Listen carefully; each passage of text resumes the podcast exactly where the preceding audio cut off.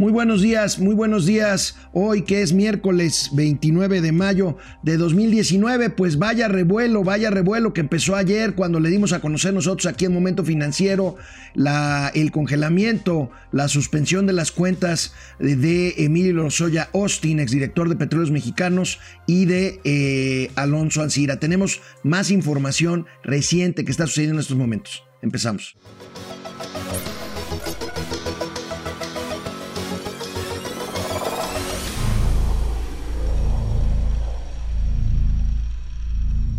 Pues sí, efectivamente está surgiendo información.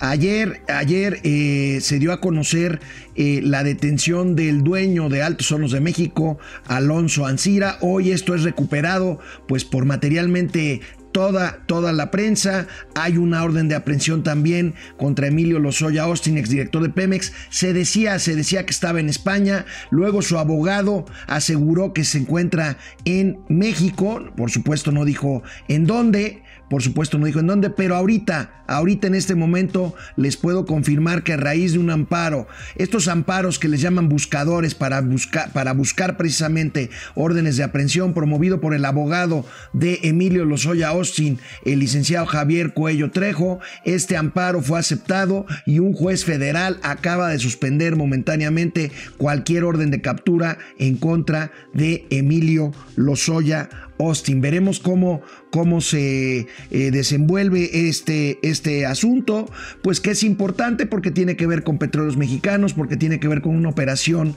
eh, cuestionada de la venta de una planta, la planta de nitrógeno, este, eh, de Altos Hornos de México a Pemex por ahí del 2014 y tiene que ver también, eh, y hay algunas confusiones ahí, pero hay algunas eh, pesquisas que apuntan hacia el tema de Oderbrecht, esta empresa brasileña acusada de dar sobornos por todos lados para, para ganar contratos. Pero bueno, aquí tenemos material, tenemos material, vemos cómo Hoy por la mañana, hora de España, llega, llega Alonso Encinas, eh, Alonso eh, Ancira, esposado, a, cumplir con su primera audiencia, su primera presentación ante las autoridades españolas allá en Palma de Mallorca. Veamos, aquí está, en Palma de Mallorca, están bajando el automóvil al empresario mexicano esposado, se ve tranquilo enseña a las esposas a, a, la Cámara, en fin. Bueno, pues esto está, mientras está pasando esto en España, precisamente en esta audiencia en la que ya se presentó Alonso Ancira, el juez como procedimiento inmediato le pregunta que si quiere ser eh, extraditado a México por los delitos que se le imputan, e inmediatamente el abogado de Alonso Ancira dice no, no quiero, no quiero ir a México, entonces, eh, porque considero injusto eh, lo que se me está infundado, las acusaciones que se están presentando. Entonces, Alonso, Alonso Ancira se quedará, se quedará en España. Sus abogados pidieron fianza para liberarlo, consideraron que había riesgo de fuga, no le dan la fianza, permanecerá en prisión y pues un juicio que durará eh, según dicen, 40 días para que México presente su solicitud de extradición. Entonces, pues bueno, pues esto va, va para largo y como les digo, mientras Emilio Lozoya Austin se ampara. Tremendo, tremendo escándalo. A, eh, Altos Hornos de México ha eh, dicho que aún no se le descongelan las cuentas que son fundamentales para su operación y sobre todo para el pago de los salarios a sus 20 mil trabajadores. Eh, la Secretaría de Hacienda, la Unidad de Inteligencia Financiera asegura que esto ocurrirá el día de hoy. O sea, hoy se descongelarán las cuentas de Altos Hornos de México. Y otra declaración el día de hoy en los noticiarios, en los noticiarios matutinos de radio del abogado Javier Cuello Trejo de Emilio Lozoya, dice que pues en cuanto a la venta de esta planta eh, de nitrógeno que se vendió a Pemex y en cuanto a los temas probablemente eh, vinculados con Oderbrecht, pues que estaría dispuesto como abogado defensor a citar en calidad de testigo al expresidente Enrique Peña Nieto. Andrés Manuel López Obrador, mientras tanto, niega una persecución política y habla de simplemente darle seguimiento a un caso que ya había empezado a investigarse en el sexenio pasado. Un comentario final para pasar a otro tema. A mí me llama la atención aquí en Momento Financiero. Le dimos a conocer hace unos días declaraciones del senador Napoleón Gómez Urrutia llamando a los empresarios a apoyar a apoyar al presidente López Obrador y que si no lo hicieran así pues estaban poniendo en riesgo sus fortunas y sus empresas. Casualidad o no, casualidad o no, Alonso Ancira es dueño de una de las principales acereras de México, enemigas por lo menos a nivel patronal, del líder del sindicato minero metalúrgico, eh, el hoy senador Napoleón Gómez Urrutia, pues suena como a un empoderamiento, un gran empoderamiento de este senador que pelea por ser el líder sindical eh, pues mayoritario o más influyente en la era de la cuarta transformación. Ahí se las dejo para el análisis, lo estaremos comentando aquí en nuestros espacios. Hay un medidor, hay un medidor, el IMD, por sus siglas el inglés, el Instituto Internacional de Desarrollo de Dirección, Management, que bueno, Management es un tema que pues, tiene que ver más con gerencia de empresas privadas, pero bueno, este es un índice que mide economías del mundo, un índice suizo muy reconocido y este medidor nos ha colocado en el lugar número 50 a la economía mexicana. Es un índice de 63 países. Nosotros estábamos más arriba, bastante más arriba hace algunos años. Ahorita pasamos del lugar 51, como podemos ver en la tabla, eh, del lugar 51 al lugar 50. Subimos, subimos un peldaño. Eh, pues esto, eh, pues no necesariamente quiere decir muy buena noticia. Seguimos, seguimos muy abajo en este índice de eh, eh, competitividad en donde vemos que está Singapur en primer lugar, Hong Kong, Estados Unidos, eh, por ahí vemos a los Emiratos Árabes Unidos, a Canadá, incluso a China, Corea del Sur, Japón, Chile, México en el lugar 50 y abajo de nosotros Colombia, Colombia y Brasil, pero vemos en la parte inferior de esta gráfica como en el 2013 nosotros estábamos mucho más arriba en un lugar 32 y ahora estamos en el lugar en el lugar número 50. Quiero decirles que uno de los factores que miden este índice de competitividad son los riesgos, los riesgos políticos, los factores de inestabilidad política que ya hemos dicho aquí que son tomados en cuenta por las agencias y las calificadoras y todo este tipo de iniciativas que miden, que miden los diferentes rankings en los que se encuentran los países. En el rubro de inestabilidad política México cae cinco lugares México cae 5 lugares, Argentina cae 26 lugares y Brasil sube 5 peldaños.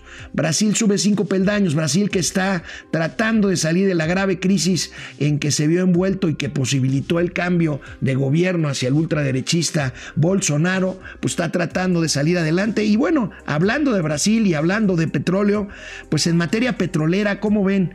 Petrobras, esta empresa brasileña que durante el gobierno de Lula da Silva y el gobierno de Dilma Rousseff eh, emprendieron políticas eh, pues más bien de proteger los precios en este mercado de energéticos, también Petrobras pues eh, involucrada en escándalos, en el escándalo de Odebrecht, pues Petrobras está cambiando su política, está liberando precios, está dejando dejando que participen socios extranjeros, las famosos farm outs o rondas que en México están suspendidas. Y bueno, según vemos en la gráfica que les voy a poner aquí, Petrobras ya superó a Pemex en producción. Ayer hablábamos de la caída grave de producción de Pemex y aquí estamos viendo pues la línea azul eh, más clara es Pemex va para abajo y la línea azul más oscura es Petrobras de Brasil. Ya se cruzaron, ya se cruzaron las líneas y bueno, pues este, aquí otra vez el llamado de atención.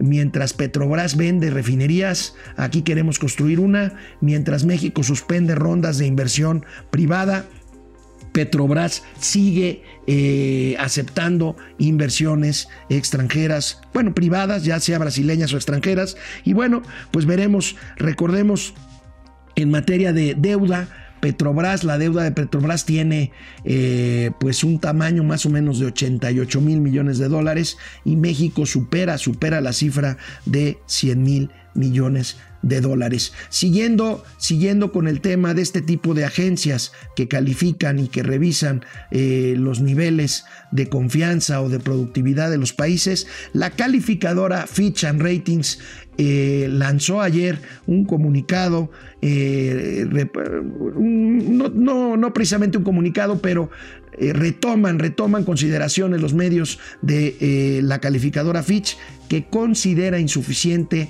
el paquete de apoyo fiscal para Pemex anunciado recientemente. Recuerden, que les di a conocer aquí que se le quitaría carga fiscal a Pemex, pues con el consiguiente, con la consiguiente dificultad para para compensar esos ingresos por parte del gobierno mexicano, pero la calificadora Fitch lo considera insuficiente. La carga fiscal de Pemex, dice Fitch, necesitaría reducirse en un 50 de los niveles que trae actualmente y bueno, pues yo no sé si esto tomarlo como una señal, como una señal ominosa de Fitch de que en este año o a más tardar el próximo año bajaría la calificación, lo que supondría la pérdida de grado de inversión de los bonos de Pemex, que pues nos pondría en una situación muy delicada porque están intrínsecamente relacionados por la participación de la economía y del Estado mexicanos, están íntimamente relacionados con la deuda soberana de México. Esperemos que no sea así. Vamos a ver, esta señal es muy clara,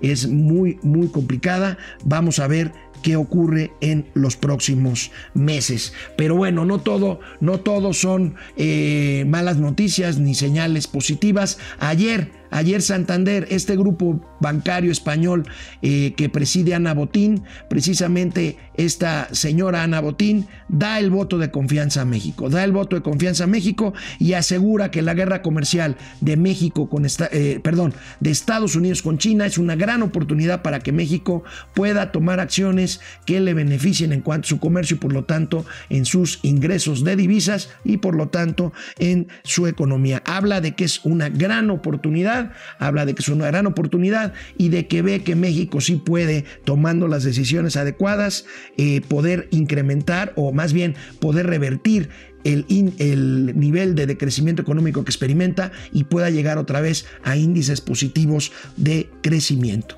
Y bueno, México está, México está, créanme, en, en la vista de todo el mundo y hoy, hoy está aquí en México nada más y nada menos que la directora de eh, la directora gerente del Fondo Monetario Internacional, la francesa Christine Lagarde. Viene a un encuentro, viene un encuentro de mujeres, viene un encuentro relacionado con la equidad de género, mujeres empoderadas en el mundo. Pero bueno, por supuesto, la directora del Fondo Monetario Internacional se reunirá hoy, no sabemos a qué horas, con el presidente Andrés Manuel López Obrador y con el secretario de Hacienda y por supuesto con el gobernador del Banco de México. Por cierto, el Banco de México está a punto este, de emitir su informe trimestral. Estamos muy atentos a que eso suceda, pues para ver si eh, cambia las perspectivas de crecimiento para este año para México. Y bueno, para terminar, el dólar hoy se da la tormenta perfecta. Nosotros lo hemos eh, pues eh, dicho por acá, hemos eh, hablado